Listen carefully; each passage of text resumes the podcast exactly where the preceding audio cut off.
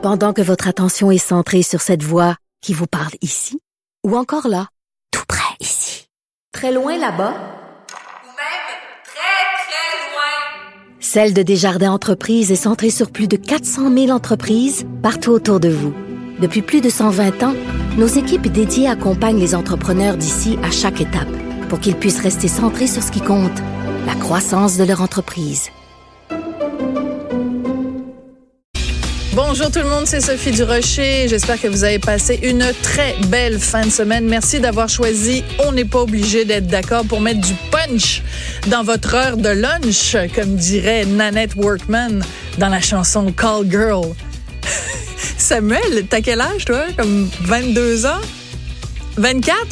Je sais même pas si tu te souviens de, ça, hein? Call Girl, Nanette Workman, elle disait ça. C'était, tu peux l'appeler à n'importe n'importe quand, la Nanette Workman.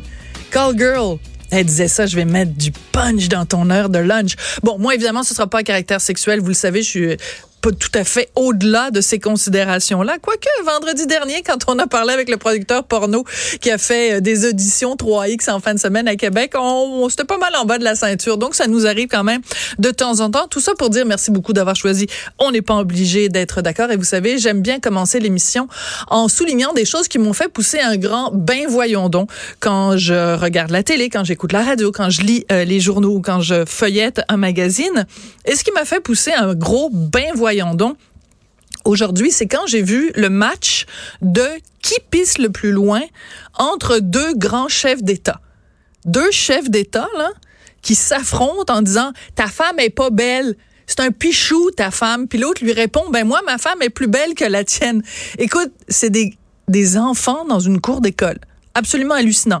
Alors dans le coin gauche, on a euh, monsieur Bolsonaro qui est donc euh, le président du Brésil qui a retweeté un commentaire d'un de ses ministres qui disait ben la raison pour laquelle ça va pas bien entre la France et le Brésil, c'est que la femme du président français est moins belle que la femme du président brésilien. Donc déjà le ministre qui a mis ça sur euh, Facebook ou Twitter, c'est assez gnochon, on s'entend. Mais là, le président brésilien est allé retweeter ça en disant oui, c'est vrai, t'as raison, mais arrête de l'humilier, Macron, c'est pas fin. Puis il a écrit MDR, comme un ado qui dit mort de rire. Tu dis, attends, ce gars-là est à la tête d'un pays de plusieurs millions de personnes. Il est pas plus intelligent que Donald Trump qui, qui tweet plus vite que son ombre. Et Macron, qui selon moi aurait dû ne rien dire, a choisi de répondre à ça. Alors, on écoute la réponse de Macron qui pisse plus loin que Bolsonaro. Moi, je pense que les femmes brésiliennes ont sans doute honte de lire ça de leur président.